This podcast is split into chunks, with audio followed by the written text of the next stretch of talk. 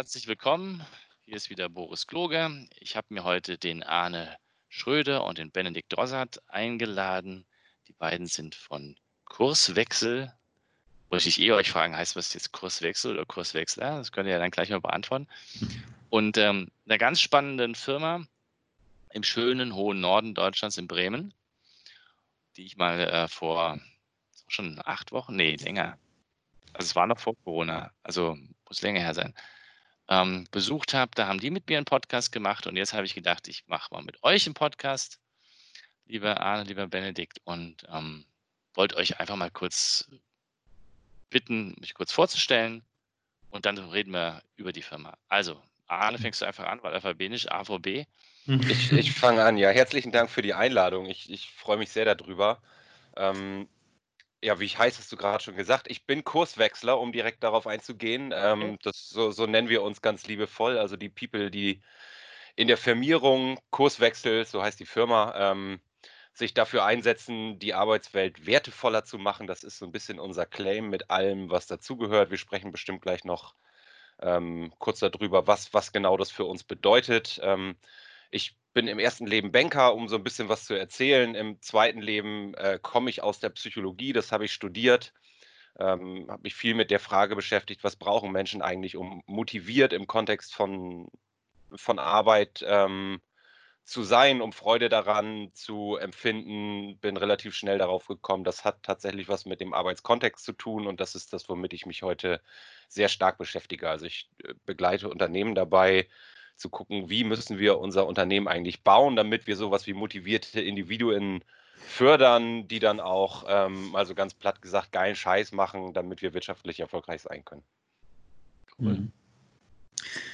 Cool, ja, ich mache mal weiter. Da kann ich gleich anknüpfen. Äh, genau, mein Name ist Benedikt. Ich bin auch Kurswechsler und ähm, ich, wenn, wenn Arne sagt, in seinem ersten Leben war er Banker, dann würde ich sagen, mich hat äh, von vornherein die Frage interessiert, äh, wieso ist Wirtschaft heute so, wie sie ist? Also da drinne ist die Frage, wieso arbeiten wir so zusammen wie bisher? Und andererseits so, wieso bringen wir dann solche Sachen raus wie bisher? Äh, oder wieso etablieren wir so Wirtschaftssysteme äh, wie bisher? Und also diese Frage, äh, wie können wir gut zusammenarbeiten ähm, und coole Organisationen schaffen, die irgendwie die Leute befähigen, äh, die beste Person zu sein, die sie sein können und ihre vollen Potenziale einzubringen. Und andererseits die Frage, äh, wie können wir irgendwie ähm, ähm, Organisationen schaffen, die den Herausforderungen unserer Zeit äh, entgegentreten und eher Teil der Lösung werden, als die Probleme zu verschärfen. Cool. Und, und was macht ihr jetzt Besonderes? Also ich meine, warum nennt ihr euch überhaupt Kurswechsel? Ja, wir hatten mal, äh, also äh, unsere ähm, kleine Gründungsmannschaft ähm, hat uns mal bei unserem Offside letztes Jahr im Herbst so ein bisschen davon äh, erzählt, wie das so war am Anfang. Und lustigerweise war ein ähm, Namensvorschlag auch besser, besser. Und irgendwann ist meine Tochter mal morgens aufgewacht und hat gesagt, besser, besser. Und ich habe gesagt, okay, alles klar, hätten wir doch lieber den anderen Namen genommen. ähm, nein, ähm, genau, Kurswechsel ist ja aus der HEC Softwareentwicklungsunternehmung ähm, äh, gestartet, hier in Bremen auch. Und ähm, da war irgendwann die Frage, okay, agile Softwareentwicklung machen wir sowieso schon.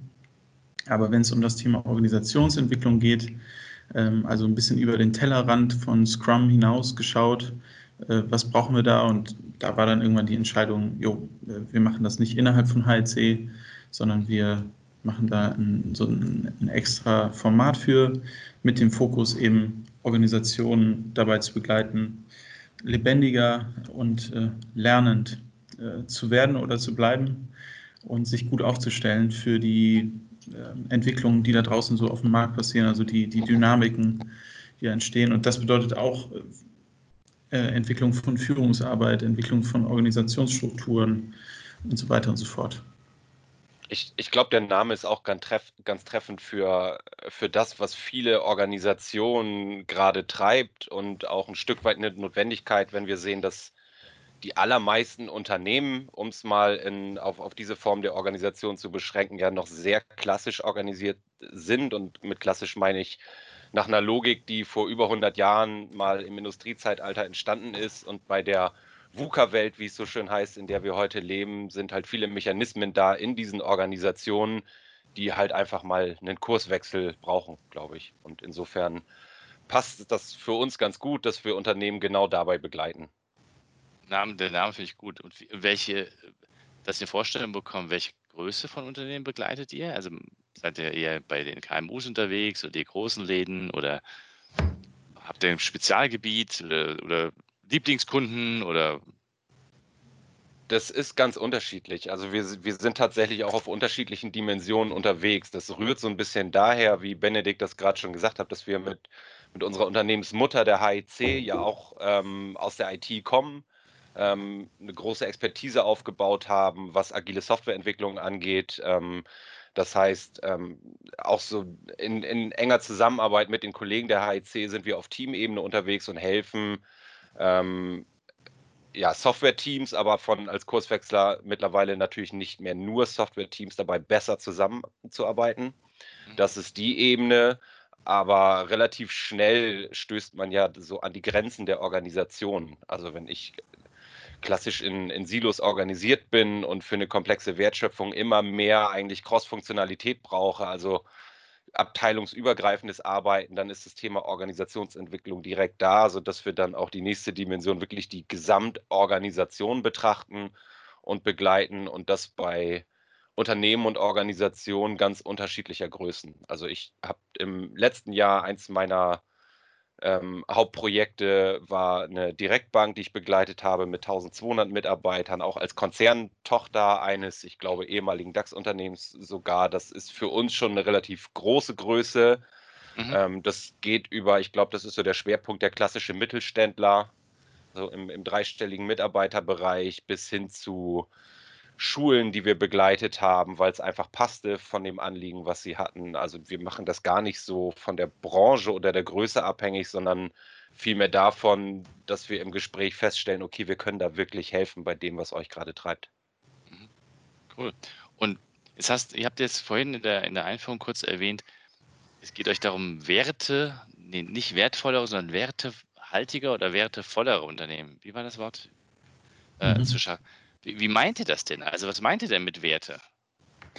Ähm, also ich glaube, äh, also wir haben, wir haben mal zusammengefasst, was wir eigentlich äh, erreicht haben wollen, wenn unsere Arbeit zu Ende ist. Und da mhm. war sehr stark so dieses Bild von, äh, wir haben Menschen, Organisationen begleitet und ähm, hi.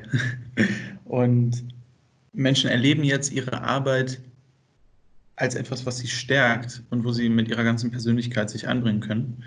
Ähm, und das bedeutet, wir, wir ähm, begleiten auch in diese Richtung gemeinsam die Ausrichtung zu finden, ähm, auch eine Art von Gemeinschaft zu erleben in der Organisation und sozusagen mit Selbstbestimmung, Sinnorientierung ähm, und das bedeutet auch Werteorientierung, äh, also diese gemeinsame Ausrichtung.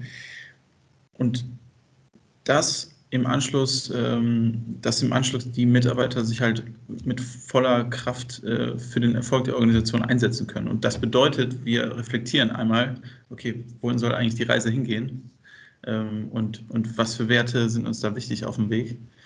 Welche Prinzipien? Und das, die andere Seite ist natürlich, dass wir sozusagen die Design Thinking Brille immer im Kopf haben. Wir, also Unternehmen oder Organisationen haben immer eine Zielgruppe und ähm, es geht immer darum, diese Menschen nicht aus den Augen zu verlieren. Also wir machen jetzt nicht den ganzen Spaß damit, die Leute danach super happy als Gemeinschaft zusammenarbeiten und äh, äh, wir irgendwie alle im Kreis sitzen und singen oder so. Darum geht es nicht, sondern ähm, wie können wir echt was Gutes ähm, produzieren und, und anbieten und gleichzeitig dabei auch gut miteinander arbeiten und irgendwie es schaffen, dass wir hier ähm, äh, ja, sinnorientiert und potenzialentfaltend auf dem Weg sind. Mhm. Das, wenn ich das ergänzen darf, das ist ein Punkt, der mir ganz, ganz wichtig ist. Die, die Frage ist äh, wirklich interessant und wenn du, wenn du uns zehn Kurswechsler, die wir gerade sind, fragst, kriegst du wahrscheinlich ähnliche Antworten, aber immer eine etwas andere. Aha. Und das, das, das Thema Werte hat ja so diese Doppeldeutigkeit. Das, was Benedikt gerade angekündigt hat, also wie arbeiten wir eigentlich zusammen, wie erleben Menschen Arbeit. aber natürlich auch, was schaffen Organisationen eigentlich? Welchen Wert für einen Kunden oder wenn ich es ein bisschen größer fasse, die Gesellschaft äh, entsteht eigentlich aus der Wertschöpfung dieser Organisation? Ähm, und ja, da spielt die Design Thinking Brille natürlich eine große Rolle. Also was ist es denn eigentlich, was wirklich Nutzen stiftet da draußen? Und mhm. das ist auch der Ansatz, wenn wir Organisationsentwicklung machen, von dem wir kommen, dass wir den, natürlich erstmal den Blick nach außen richten. Welche Probleme sind da draußen eigentlich gerade und was können wir als Organisation, die, die wir Kurswechsler dann vielleicht auch begleiten, dazu beitragen, dass dieses Problem gelöst wird? Ich, weiß nicht, wie es euch geht, aber man hat ja auch selber eine eigene Brille und eine, eine eigene Idee darüber, was da draußen gerade äh, gebraucht wird. Habt ihr, habt ihr da in der Firma eine einen gemeinschaftlichen Blick darauf zu sagen, das ist das, was gerade die Gesellschaft braucht? Oder ähm, wie du sagst, jeder hat vielleicht sein eigenes Bild darüber, darauf und hm. es gibt halt eine Schnittmenge, weil er zusammenarbeitet. Oder, oder habt ihr so ein, habt ihr eine Art Programm? Also ich glaube, das ist ja ein, ein lebendiger Prozess. Das ist ja, ähm, wir sind ja dauernd in Kontakt mit den Menschen in den Organisationen, mit den äh, Menschen in formaler Hierarchie äh, im Austausch und, und, da kriegen wir natürlich immer mit, sozusagen, was bewegt die Menschen jetzt gerade. Und ähm, ich finde es, und dann kriegen wir natürlich gleichzeitig auch mit, was machen andere Organisationsberatungen, ähm, so wie ihr zum Beispiel. Und ich finde es total spannend, wie ihr äh, das Thema äh, New Pay irgendwie jetzt auch gerade aufgreift oder das Thema Nachhaltigkeit. Und also das sind so Themen, das spüren wir auch, das kommt immer, immer mehr so, so ähm, in diese in diese neuartigen Themen und gleichzeitig äh, bei aller Neuartigkeit muss man immer so ein bisschen äh, das Ausrufezeichen mitdenken, weil nicht alles Neue ist irgendwie cool oder macht Sinn für die jeweilige Organisation. Mhm. Also nicht der neueste heiße Scheiß ist auch immer äh, hilfreich. Oder ist irgendwie sinnhaft, wenn das jetzt da ähm, sozusagen einfach eingeführt wird oder so. Ähm, in dem Sinne würde ich sagen, wir sind eigentlich im dauernden Abtastungsprozess zu erkennen, zu spüren, was ist eigentlich da los, auch bei den Organisationen und sind ja auch dauernd in, in ähm, Lernprozessen und Reflexionsprozessen bei uns selbst, um unser Angebot anzupassen, um weiter dran zu feilen, Neues zu entwickeln. Und somit das, sind wir auch gerade dabei, äh, zum Beispiel das Thema Nachhaltigkeit auf die Straße zu bringen. Das ist ja ein Bereich, wo ich herkomme, so ähm, und ähm, habe da eben auch schon ein paar Organisationen hin, hingehend begleitet. Ähm, und, und, genau, solche Sachen bringen wir dann halt auf den Weg, schrittweise. Okay. Und, und wie, wie macht ihr diese, diese, also genau, jetzt, das führt mich dann zu, zu der nächsten Frage eigentlich. Jetzt haben wir ein bisschen nach draußen geschaut, aber wie funktioniert ihr als Organisation? Ihr habt schon gesagt, es sind zehn Leute. Ähm, trefft ihr euch einmal die Woche, zweimal die Woche? Äh, jetzt natürlich Corona-mäßig, vielleicht virtuell, aber wie, wie seid ihr organisiert? Ich selber agil auch oder top, total hierarchisch gibt es nämlich, kennen kenn total hierarchische Leben, die anderen Leuten Agilität beibringen. Ja, ja man. Also ich, ich würde mal ansetzen. Also äh, vielleicht muss ich dazu sagen, Kurswechsel ist 2017 gegründet. Mhm. Und ähm, mit, mit vier Leutchen und dann sind so im, jedes Jahr so zwei, drei dazugekommen, sodass das ein Unternehmen ist, was sich gerade bildet, so würde ich es mal formulieren. Wir mhm. haben interessanterweise im letzten Jahr dann das Gefühl gehabt, dass wir eine gewisse Gruppengröße über, übersteigen, die die Kommunikation so komplex macht, dass wir uns überhaupt erstmal organisieren müssen oder mal ähm, darüber nachdenken müssen, wie organisieren wir uns eigentlich.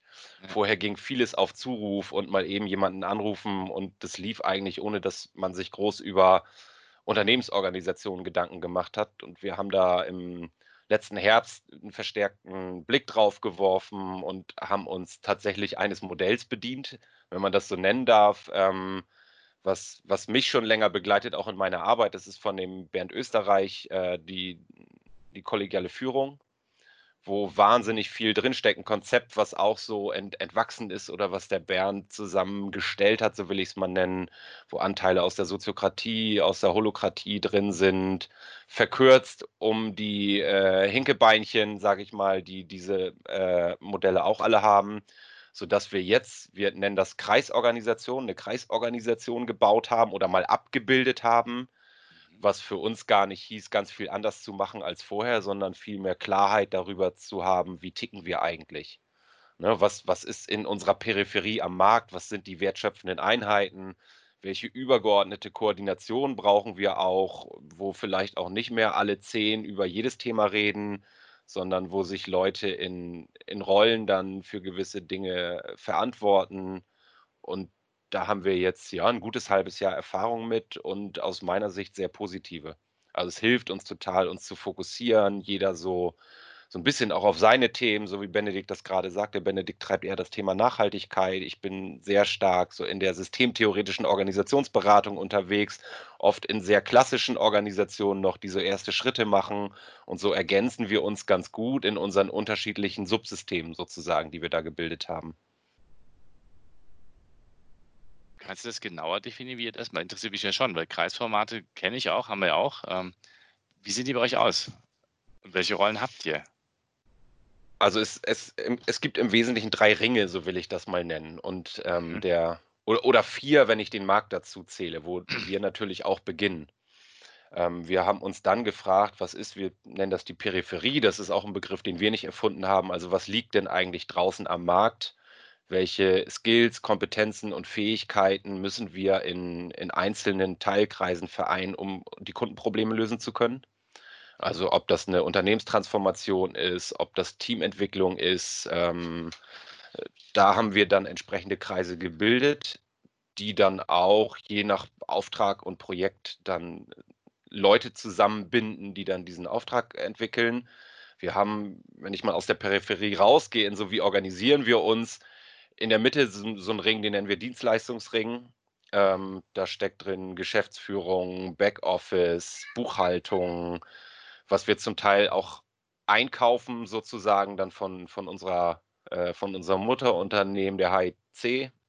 Und im Inneren haben wir einen Koordinationsring. Da ist sowas drin wie ein Strategiekreis, wo sich einige Leute von uns ähm, so ein bisschen nach so einer OKR-Logik äh, vierteljährlich treffen und überlegen, was ist die Fokussierung für uns als Gesamtunternehmen fürs nächste Vierteljahr, worauf wollen wir uns mhm. verstärkt konzentrieren um das so ein bisschen reinzugeben, allerdings nicht im Sinne von, jetzt wird top-down hier eine Strategie ausgegeben und es werden Ziele runtergebrochen, sondern vielmehr als Orientierungshilfe, damit jeder sich selbst auch darauf reflektieren kann.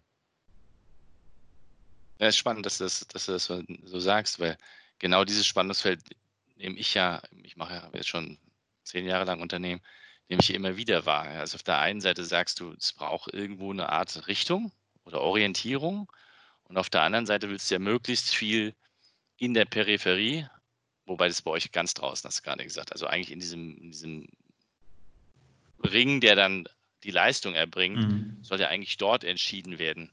Mhm. Ähm, und ich, ich, das ist ein echtes Spannungsfeld. Ja? Ich meine, mit zehn Leuten lässt sich das noch einigermaßen gescheit lösen. Das wird bei 60 Leuten wird das schon wieder schwieriger.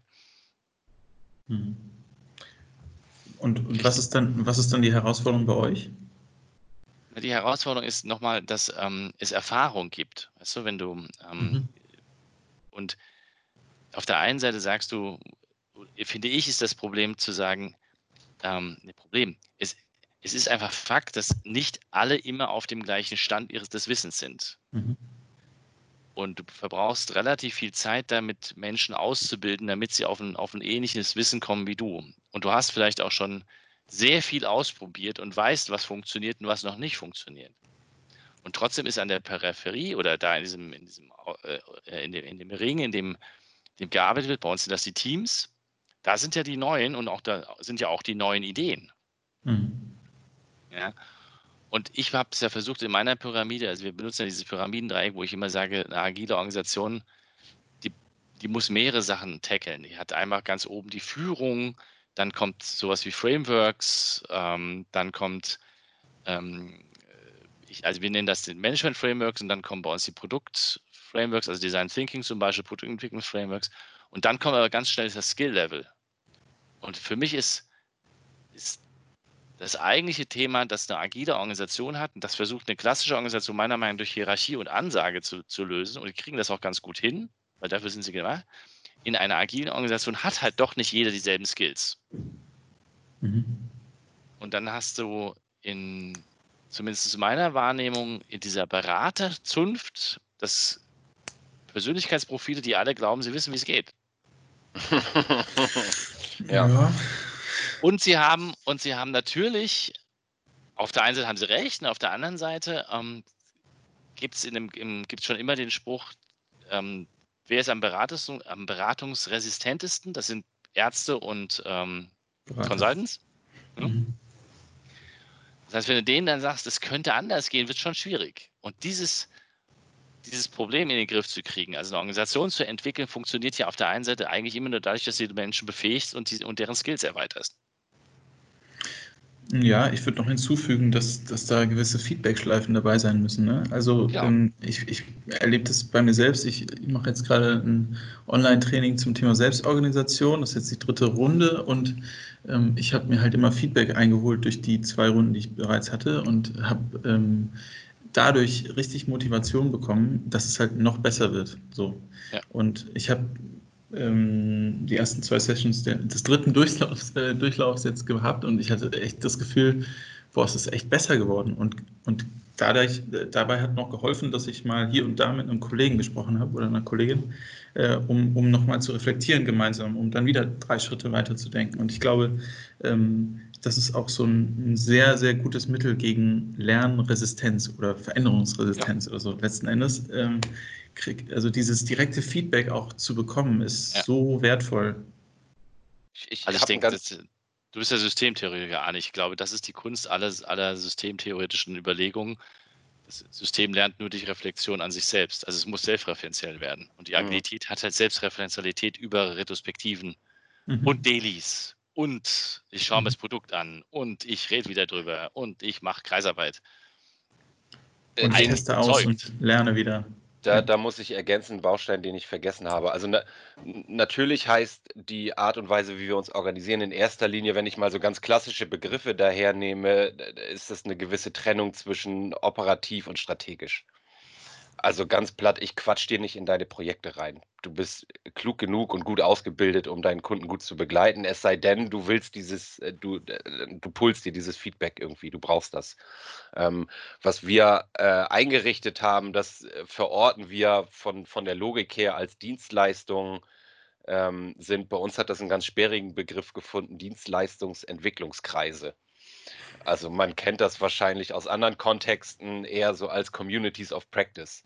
Aha. Also wo sich bei uns die Inno-Leutchen und die Organisationsentwicklungsleutchen und die Nachhaltigkeitsleutchen nochmal in kleineren Gruppen zusammentreffen, um auch voneinander zu lernen, um Projekterfahrung zu teilen, ähm, um ja, neue Methodiken oder neue Erkenntnisse miteinander zu entwickeln, vielleicht sogar das finde ich ganz, ganz, aber das funktioniert eben selbst organisiert. Also da sind die OELA gerade sehr, was, was wir fast alle sind eigentlich, so ein bisschen sehr, sehr, sehr aktiv und irgendwie monatlich dann auch mal mit einem halben Tag dabei, während andere das etwas, ich sag mal, ruhiger angehen lassen und das nicht so häufig machen, also je nach Bedarf. Mhm. Also wo wir gerade beim Thema Lernschleifen sind, kam ich drauf. Ja. Also na natürlich haben wir da Mechanismen eingebaut, um auch Räume zu öffnen, in denen das möglich ist. Zum Beispiel? Naja, diese, diese OE-Tage, die wir dann machen, zum Beispiel, wo wir einfach sagen, wir schließen uns jetzt mal mit der Überschrift Organisationsentwicklung taglang ein und beschäftigen uns mal fachlich mit dem, was wir so tun. Und darüber hinaus gibt es natürlich unsere Kurswechseltage, die wir einmal im Monat haben, wo wir uns mit uns als Organisation beschäftigen mal Spannung, wie es in der, in der Holokratie so schön heißt, sammeln. Also was bewegt uns gerade, was beschäftigt uns gerade, das auf den Tisch bringen und dann überlegen, wie haben wir uns das eingehandelt. Mhm. Also wie, wie entstehen bei uns diese Konflikte, wie entstehen gewisse Probleme, die uns dann auch im, im operativen Arbeiten irgendwie behindern, um da zu gucken, wo ist der Grund dafür und zu versuchen, den abzustellen. Ja, aber was du gerade beschreibst, ist ja ist eine Beobachtung, die ich mache, dass agile Organisationen sich wahnsinnig viel mit sich selbst beschäftigen. Äh, ja. Also, also verglichen mit anderen Organisationen. Ich meine, du hast es jetzt auch gerade erwähnt. Mhm. Einmal in der, in der, im Monat Kurzwechseltage, vielleicht dann nochmal Organisationsentwicklungstage. Ich kann auch nur von uns sprechen. Es geht uns, geht uns ganz genauso, ja. Also wir verglichen, also beobachten, also das gefühlt, kann ich nicht mit, mit irgendwelchen Zahlen belegen, aber gefühlt verbringen wir sehr viel Zeit mit Nadelschau und wie wollen wir selber agieren und funktionieren und uns, uns, uns aufstellen und miteinander arbeiten, verglichen mit anderen Organisationen, die ich weiß nicht, ob, Sie, ob ihr auch so eine ähnliche Beobachtung macht. Ja. Ich, also da, da, da würde ich gerne was sagen. Ist okay, Anne? Ich wollte ein, eine, eine Ergänzung okay. machen in, in, in einem Satz. Ich würde dem etwas entgegenstellen, nochmal eine These. Also ich, einerseits stimme ich dem zu, andererseits beobachte ich die Kundenunternehmen, die ich begleite und wenn ich da ab, ab der ersten Führungsebene mal mir so einen Kalender angucke, dann ist der voll mit Abstimmungsterminen und Meetings. Also die beschäftigen sich wahnsinnig da viel damit, das operative Geschäft irgendwie zu moderieren. Und das ja, haben, ja, operatives haben, Geschäft zu moderieren. Das, das, da bin ich bei dir. Ich rede ja jetzt von dem, ähm, ich meinte, ähm, wie wollen wir an sich funktionieren? Nicht, ich, ich habe eine ja, Mir geht es um das zeitliche Invest dabei. Also ich weiß nicht, ob das so mhm. viel mehr ist. Benedikt. Okay. Ja, ich, und ich würde noch da hinzufügen, ähm, wir haben erlebt, wie viel Aufwand Organisationen betreiben, um Controlling an irgendwelche Stakeholder abzuliefern äh, oder Shareholder, die sozusagen, also schon nach der Hälfte des Quartals wird eigentlich nur noch Zahlen gesammelt, um die richtigen Zahlen zu liefern. Also das, da, da muss man auch nochmal ein bisschen unterscheiden, was für eine Nabelschau wird eigentlich betrieben. Und Aha. ich glaube, gleichzeitig auch diese Frage mit Meetings, also das ist ja irgendwie so ein Steckenpferd äh, von mir, auch was ich äh, sehr viel irgendwie gelernt habe, äh, auch bei, der, bei, bei meinem vorherigen ähm, Wirkungsort so. Also immer die Frage stellen, was ist eigentlich der Sinn und Zweck des Meetings und wer muss hier eigentlich dabei sein und bin ich der Richtige, um hier zu helfen? Und da ähm, auch zu üben, in den Konflikt zu gehen und Nein zu sagen, ich bin hier nicht dabei, ich bin auch nicht der Richtige, ähm, um sich auch Freiräume, also erstmal persönlich Freiräume zu schaffen und Klarheit und andererseits auch äh, sich als Organisation, als Team ähm, Zeit zu sparen. Ne? Und ähm, da würde ich sagen, ähm, haben wir zumindest gemerkt, wir treffen uns nicht nur einen Tag zum Thema äh, Organisationsentwicklung und schließen uns ein, sondern natürlich brauchen wir dabei auch ein, eine Struktur, eine gewisse Moderation äh, in, in einer, durch eine Person, vielleicht auch jemanden, der, der dann mal notiert oder aufbereitet, was haben wir dabei herausgefunden, damit, damit es nicht alles nur Schall und Rauch war oder Austausch. Ähm, und ja, ich glaube, da kann jeder einfach mal gucken, so für sich selbst, wie viele Meetings habe ich eigentlich im Monat gehabt und welche davon waren wirklich wertvoll und welche, zu welchen hätte ich auch Nein sagen können. Äh, ich finde das nochmal eine interessante Beobachtung. Es könnte ja sein, dass andere Organisationen ähnlich viel Zeit für strategisches Arbeiten oder an der Organisation arbeiten aufwenden. Nur es ist möglicherweise nicht ganz so effektiv wie ähm, die Art, wie wir agile Organisationen das probieren, indem wir wirklich miteinander reden, anstatt Zahlen zusammentragen. Und, und dann, ich muss auch noch eine, eine persönliche Erfahrung reinbringen. Ich habe mal ähm, beim äh, Roten Kreuz gearbeitet, äh, in der Flüchtlingsunterkunft für ein halbes Jahr und ähm, nichts gegen den, das Rote Kreuz irgendwie an sich. Es hat einfach nur an dieser Stelle war es so, dass wir eigentlich, wenn wir mal Meetings hatten, waren die schleppend und drei Stunden lang. Und wenn wir keine Meetings hatten, äh, also war so, waren wir alle so ein bisschen lost, also ein bisschen so verloren, weil irgendwie keine Abstimmung war. Ähm, das heißt, dann ist viel Flurfunk entstanden. Und dieser Flurfunk, dieses, äh, der andere, der ist doch doof und darüber, also sozusagen über die anderen reden, anstatt miteinander zu reden. Das verursacht, glaube ich, auch ganz, ganz viel Aufwand, Zeit, in den ja. Menschen nicht produktiv, wertschöpfend irgendwie äh, sozusagen sinnorientiert irgendwie arbeiten können. Und, und da gibt es schon, also da gab es von meiner Seite immer das Bedürfnis, hey, wir müssen A, uns besser abstimmen und B, irgendwie unsere Meetings so machen, dass wir nicht von vornherein schon wissen, oh, das wird so anstrengend, ich habe gar keine Lust schon von vornherein auf das Meeting. Ja, ich, ich sage immer das Mantra, eigentlich müsste man Meetings so gestalten, dass ich mit weniger Arbeit rausgehe, als ich reingehe. Aber meistens sind die Meetings so, dass ich mit mehr Arbeit rauskomme, als ich reingehe. Und das ist bescheuert eigentlich, ja. Weil vor allem bei der Meetingflut, die man so hat. Ähm, ja, cool. Und, und was, wie, wie seht ihr so die, die Zukunft der Unternehmen? Also, weil ihr habt ja wahrscheinlich auch einen, ich will es jetzt nicht Geschäftsplan nennen, aber Glaubt ihr, dass der Markt größer wird und der Bedarf größer wird? Oder ist Corona jetzt so der Moment, ja, wir haben jetzt Rezensionen und ähm, müsste ich meine Glaskugel rausholen, die ich nicht habe. Also, naja, aber du hast ich, ja vielleicht eine Idee. Nee, ich, ich, ich glaube, dass, dass du mir gerade in dieser Phase jetzt diese Frage stellst, ist wahnsinnig schwierig, weil egal was ich sage, es wird wahrscheinlich nicht so eintreffen, wie ich das jetzt vermute, weil wir ja. Von einem globalen Finanzcrash und den ganz großen Horrorszenarien bis hin zu okay, wir werden das irgendwie stabilisiert kriegen und wir kommen einigermaßen glimpflich davon, alle denkbaren Szenarien, glaube ich, mitdenken müssen. Ähm, in, insofern kann ich das gar nicht äh, so konkret sagen. Was, was ich äh, glaube oder wo, wo ich relativ sicher bin, ist, dass Unternehmen, die diesen Kurswechsel, wie wir das nennen, nicht schaffen. Mhm. Also sich so zu organisieren, dass man mit äh, der Veränderungsdynamik, die der jeweilige Markt hergibt, also mit den Überraschungen, die ich immer wieder verarbeiten muss, äh, zurechtkomme, die werden wir in zehn Jahren nicht mehr sehen. Ne, das heißt nicht, dass ich nicht, äh, dass Effizienz nicht ein großes Thema ist. Klar, ich muss effizient sein. Das ist Hausaufgabe. Aber Effizienz können, äh, können die Kollegen in, in China oder in Indien mittlerweile auch. Im Grunde genommen kann ich dann nur über einen großen Preiskampf mich, mich bewähren, wenn ich wirklich innovativ sein will und ähm, vorne, was auch die meine Produkte und Dienstleistungen angeht, dabei sein will, dann muss ich Raum für Ideen und für Kreativität und für Neues schaffen. Und das geht aus meiner Sicht nicht in so klassischen Organisationen. In, insofern ist der Bedarf riesig, weil ich, um mal was zu sagen, auch noch 80 Prozent der Organisation genauso organisiert sehe. Mhm.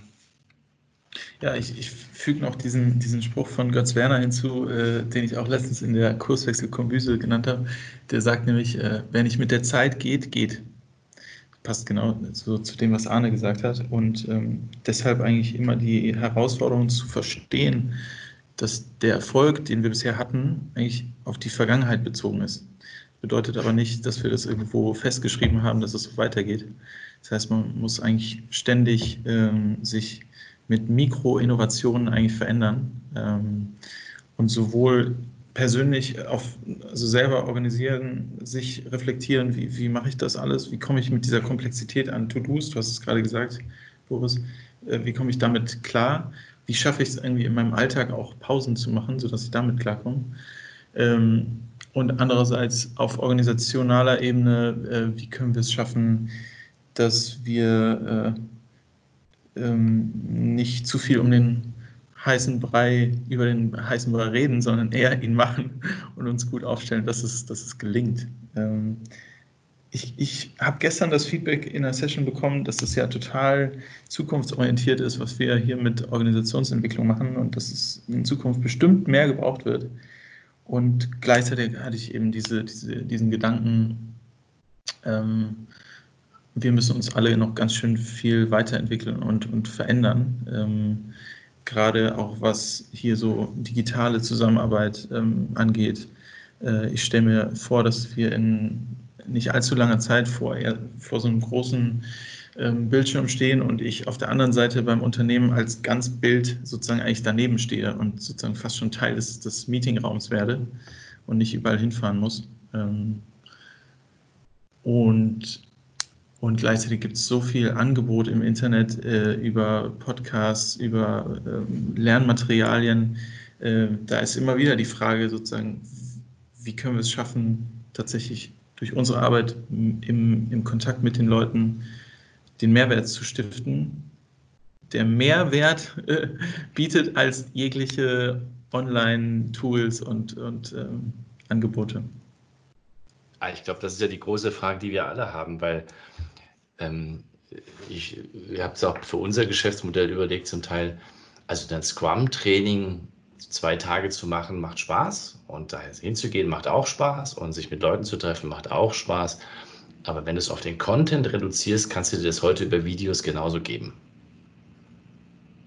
Ja, und ob der Wert so hoch ist, dass ich vielleicht noch mitbekomme, dass in der anderen Firma es genauso äh, Entschuldigung, ist wie, wie bei mir, das mag sich gut anfühlen, aber das kriegst du über eine one, einstündige Online-Session auch noch vermittelt. Ja? Also theoretisch, deswegen glaube ich, dass viele ähm, Trainer noch nicht ganz verstanden haben, dass auch Online-Trainings, Präsenz-Online-Trainings, die wir ja zum Beispiel auch machen, auch nicht die Zukunft sein können.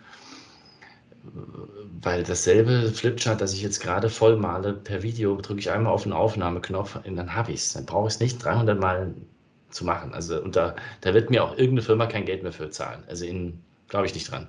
Also mhm. vielleicht seht ihr das anders. Das lässt sich aber ja weiterspinnen in alle möglichen äh, Dimensionen. Also wenn ich, wenn ich an, an, an den Bildungssektor denke, warum soll ich als Student mir denn den langweiligen Prof anhören, der drei Stunden Folien abliest, wenn ich ein Video einschalten kann, wo der beste Prof der Welt das so knackig erklärt, dass ja. ich es mir einmal angeguckt habe und verinnerlicht habe. Mhm. Also das, das zieht sich ja durch, durch, durch alle Bereiche und auch Schulen machen ja gerade die Erfahrung jetzt mit, mit dem Remote-Unterricht. Wie geht das eigentlich? Was, was funktioniert da gut? Was funktioniert da nicht so ja. gut? Ähm, ich glaube, ähm, und diese Unterscheidung mache ich ja gern zwischen, zwischen dem reinen Wissensanteil, also Dinge, die ich mir über Bücher, über Vorlesungen, über Studieren aneignen kann, das wird sich, glaube ich, sehr stark in die Online-Welt verlagern. Ähm, gleichzeitig brauchen wir Erlebnisräume, um uns auszuprobieren, wo wir Fehler mhm. machen dürfen, wo wir un unsere Könnerschaft entwickeln. Und das äh, geht, glaube ich, nur über den Austausch mit anderen, über die Zusammenarbeit mit anderen, auch über, über eine körperliche Verbindung, die ich dabei habe. Ähm, und das werden wir nicht verlieren, denke ich so, mhm. wenn ich in meine Glaskugel gucke. Das ist übrigens auch einer der äh, Feedbacks bei dem Selbstorger-Workshop jetzt äh, nur als Beispiel. Also dieses, diesen Austausch mit den anderen Teilnehmern, mit anderen Leuten zu sprechen und zu verstehen, oh, die haben ähnliche Probleme und die haben schon mal das und das ausprobiert. Das ist ein Mehrwert, den kann ich jetzt nicht als Teilnehmer, also als äh, irgendwie Moderator geben, aber ich kann ihn ermöglichen und äh, sicherlich kann man gewisse Sessions dann online anbieten und, und dann aber wieder den den persönlichen Austausch zu ermöglichen und auch zu wissen, äh, ich bin nicht nur so eine Nummer, die hier durch das Training läuft oder so, sondern ich werde hier auch wahrgenommen mit meinen Problemen, mit meinen Herausforderungen. Ähm, ich kann hier mit anderen in Austausch gehen, lerne dabei was. Das ist, glaube ich, weiterhin einfach ein Bedürfnis von uns Menschen. Ne? Also ich glaube, die digitale äh, Zusammenarbeit ist, äh, hat super viele Potenziale und, und Vorteile und gleichzeitig wissen wir so, so, sogar in unserem eigenen Team, ähm, äh, also es ist auch anstrengend, die ganze Zeit vor dem Computer zu sitzen. Ne? Also, ja. und, und nicht die Menschen vor Ort mal zu sehen. Äh, das ist, äh, da springt mein Herz hoch, wenn ich mal wieder meine Kollegen hier um die Ecke sehe und sage, hey, na, was geht? Ja, ich glaube auch, dass es nicht komplett ersetzt werden wird, aber ich glaube, dass wir nur zu neuen Lern- und, und Arbeitsformen kommen werden, die, ja, ich, Vielleicht ist dann doch das Gesetz des Marktes und der Wirtschaft so, wenn es halt weniger Geld kostet, machst du es halt dann doch anders, nicht? Also ich glaube, das ist schon ein Aspekt. Warum soll ich mir als Firma überlegen, ich muss den Trainer einfliegen, die Leute vielleicht in ein Hotel karren, ich muss die Anfahrtswege, wenn ich Pech habe, auch noch bezahlen. Das ähm, weiß ich nicht, ob das war. Aber das ist ja nur ein Beispiel für das, was, glaube ich, in der, in der Wirtschaft gerade passiert und was ihr, glaube ich, aus meiner Sicht auch wirklich kom komplett korrekt so seht, die Menschen wollen halt in Gemeinschaften lernen und arbeiten. Und insofern müssten die Arbeitsstätten, das ist ja genau das, glaube ich, was ihr macht, zu Orten werden, an denen ich miteinander lernen kann. Und vielleicht nicht miteinander, einfach miteinander arbeiten. Man muss das, glaube ich, gar nicht lernen nennen, sondern es ist Arbeiten. Wir arbeiten halt miteinander und müssen uns ausprobieren miteinander ja, und nicht in irgendwelchen ähm, Booths oder Boxen oder wie heißen die Dinger, Cubicles. Ja. Ich meine, momentan haben wir alle unser Cubicle. Das Ding heißt halt irgendwie der eine hat einen größeren, der andere einen kleineren, aber alle haben so unser Cubicle und steht vor uns und wir reden miteinander. Ja, und, und ich, ich glaube vor allem so das Thema Innovation. Das also von der Idee zur Innovation, das ist ein sozialer Prozess. Also ja. den, den kriege ich vielleicht auch über irgendwelche Online-Tools simuliert. Ähm, aber wie oft entsteht eine coole Idee, weil wir zwei an der Kaffeemaschine mal so richtig rumgesponnen haben? Stell dir mal vor, wir würden so, und irgendjemand sagt, ja, was stell dir mal vor, wir würden wirklich, was wären dann? Und dann geht das weiter. Und das entsteht ja über so beiläufige Gespräche, für die ich zumindest ist das meine Erfahrung jetzt, also die, die Online-Termine, die wir haben, die haben, wie Benedikt das schon gesagt hat, ein Ziel, eine Agenda und wir wissen, warum wir da zusammenkommen. Ähm, wir kommen selten zusammen, um einfach mal Blödsinn miteinander zu machen, wo dann vielleicht was zu entsteht. Wir haben das probiert über eine virtuelle Mittagspause, die wir gemeinsam gemacht haben und ähm, unser Bier 10 Uhr, was wir bei der HIC seit vielen Jahren pflegen. Also freitags um Bier 10 Uhr mhm. zum gemeinsamen Feierabendbierchen treffen sozusagen. Das geht auch, aber es ist halt deutlich weniger Dynamik in, in den Gesprächen. Ja. Mhm.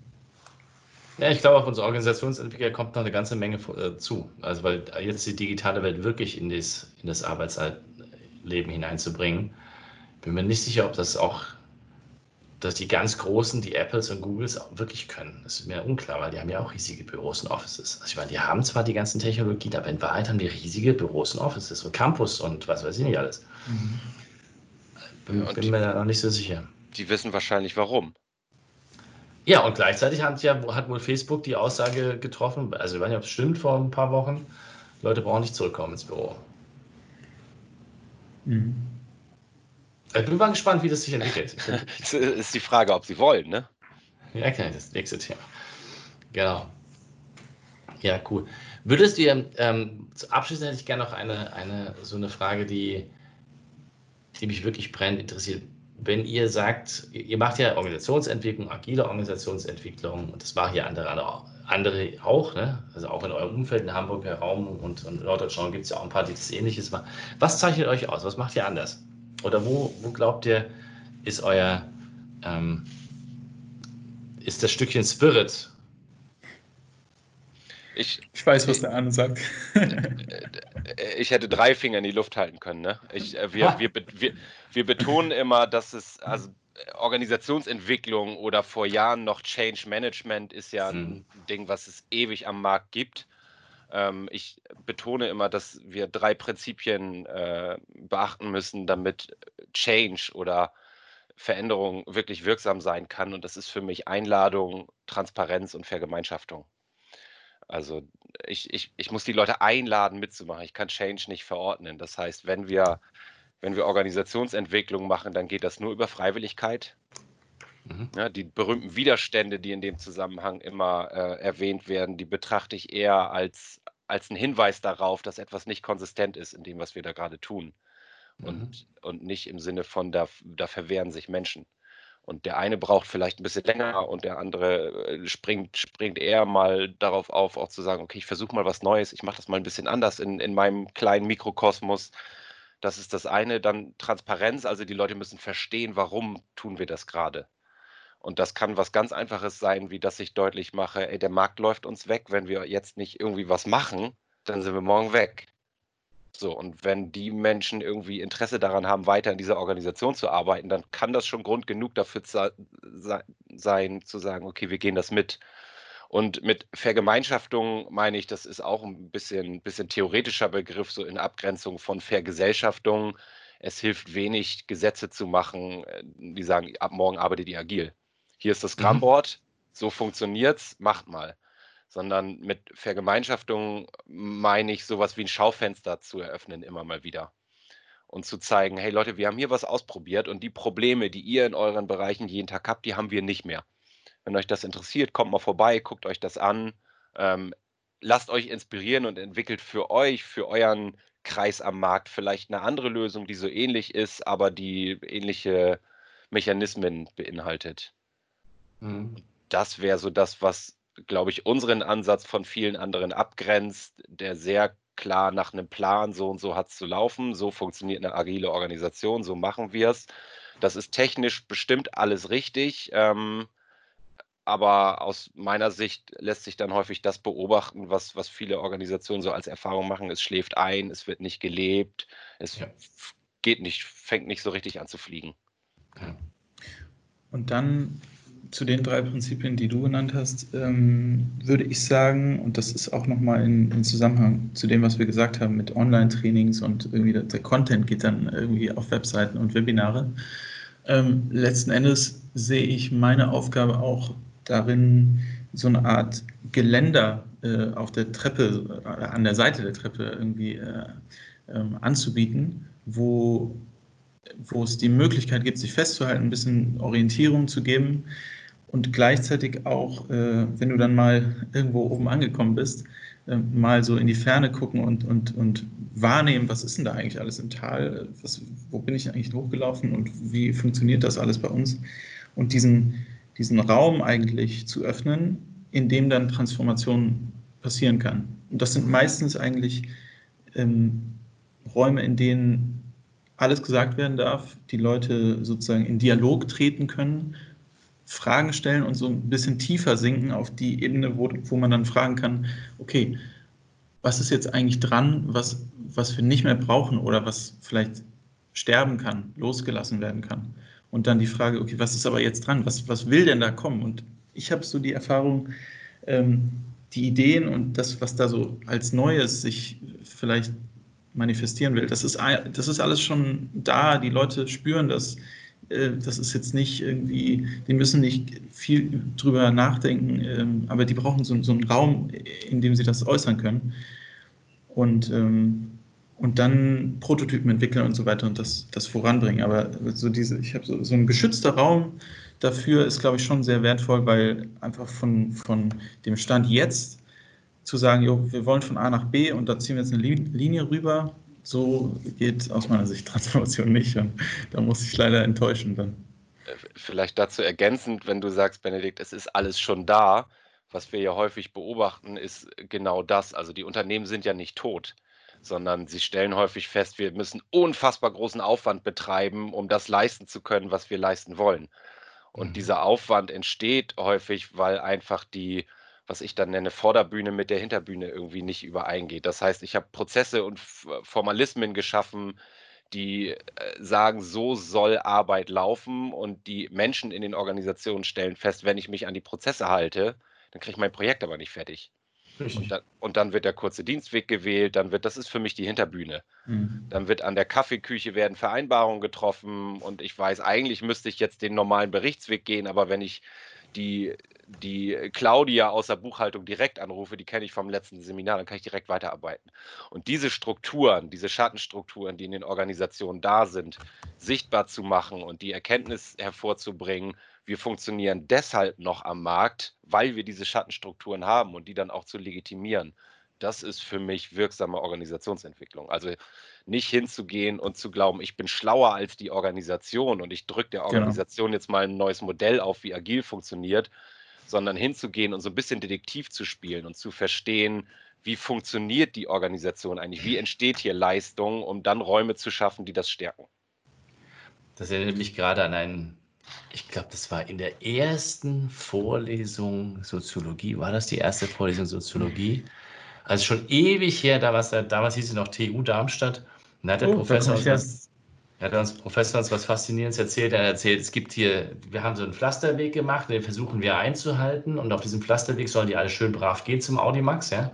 Und man sieht aber immer links daneben den Trampelpfad. Mhm hätte der Architekt oder der Baumensch oder wie auch immer man den nennen will, einfach mal den Trampelpfad genommen und dort den Pflaster hingepackt, dann hätte er gewusst, wie es, wie es funktioniert. Also, und ich glaube, das ist, es war damals schon die Metapher dafür, dass man nur hinschauen muss.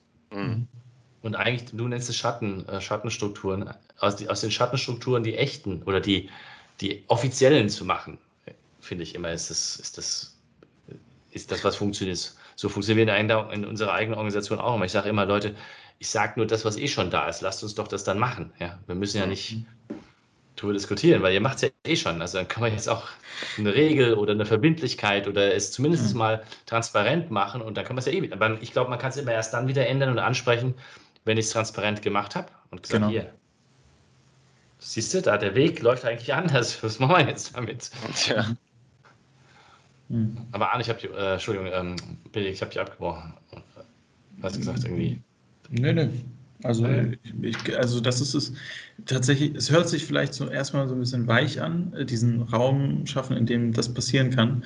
Aber andererseits ähm, gehört natürlich dazu auch, wir müssen dann so einmal kristallisieren, was ist es denn, was wir da herausgefunden haben, was anders laufen soll. Und dann uns gegenseitig unterstützen, dass dieses, was wir da gefunden haben, als kleinen Schatz, irgendwie als neue, neue ähm, Erkenntnis, dass, dass wir die halt umsetzen und schnell Resultate gewinnen. Nichts äh, ist demotivierender, als ein cooles Gespräch zu haben mit Arne und zu sagen, ey, voll gut, voll gute Idee. Und dann gehen wir zurück an die Arbeit und machen nichts daraus. Also ähm, und, ja. und in dem Prozess auch eben zu begleiten und dran zu bleiben und, und natürlich auch in dem Prozess dann auch zu sagen, irgendwann, jo, wir haben es ausprobiert, das war noch nicht die Lösung, müssen nochmal zurück Ja. ja. Das Problem ein Stück weit dabei ist ja, dass das Bild eines Beraters häufig noch ein anderes ist. Mhm. Also wenn ich sage, wir, wir können euch nur dabei helfen, äh, sehend zu werden, ähm, se selber euch in die Lage zu versetzen, eure Organisation zu beobachten und äh, kluge Veränderungen vorzunehmen, damit sich Organisation und Organisationskultur entwickelt.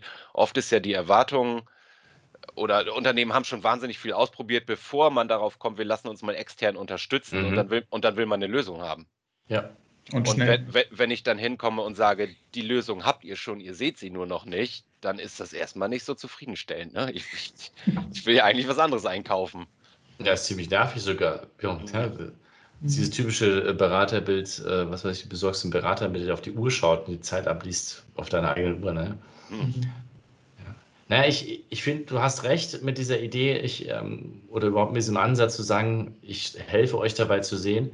Ich glaube aber, vielleicht seht ihr das anders, aber ich glaube, es gibt, weil es halt Digitalisierung, Globalisierung, ähm, all das gibt, da ist so viel Neues an Technologie. Also es gibt auch Know-how, das sich zum Beispiel im Silicon Valley oder wo auch immer in den großen Organisationen erarbeitet worden ist in den letzten 20 Jahren, das ist einfach nicht vorhanden. Ja, es ist einfach nicht vorhanden. Und dann immer zu sagen, und das ist das, was ich der klassischen Organisationsentwicklung angekreidet habe, schon vor 20 Jahren, zu sagen, ist, das System weiß alles, stimmt nicht. Wenn du keine Ahnung hast von E-Commerce oder was auch immer und noch nie eine HTML-Seite gesehen hast, kannst du schlecht sagen, ich coach dich mal dahin, dass du Internet verstehst. Das ist, also, ne? das ist ein blaues Problem, wie ich ja zu sagen pflege. Ein blaues Problem. Was ist denn ein blaues Problem? Ein, ein Blatt, das ist die Unterscheidung von dem Gerhard Wohland, den ich, den ich sehr schätze, der kompliziert und komplex in Blau und Rot kodiert. Ah, okay. Und komplizierte Dinge. Also wenn Wissen da ist, also entweder habe ich selber oder ich kann es lesen oder mir einen Berater ja. besorgen, der das weiß. Und auch, auch wir bringen ja wahnsinnig viel Know-how mit über Organisationsbewegung. Warum soll ich dir das nicht sagen, wenn ich es doch weiß? Ja, genau.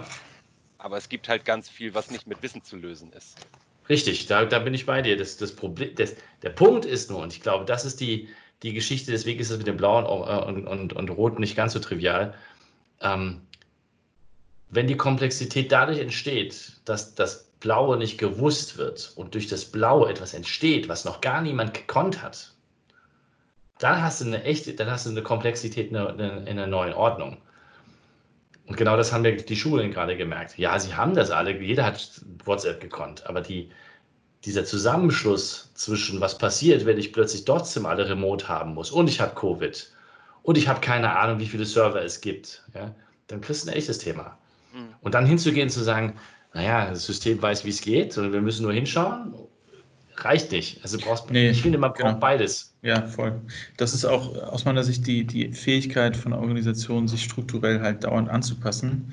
Und ähm, das bedeutet auch, dass wir eigentlich frühzeitig erkennen können, welche Rollen wir brauchen und die dann auch gut besetzen mit den fähigen Leuten, die das können.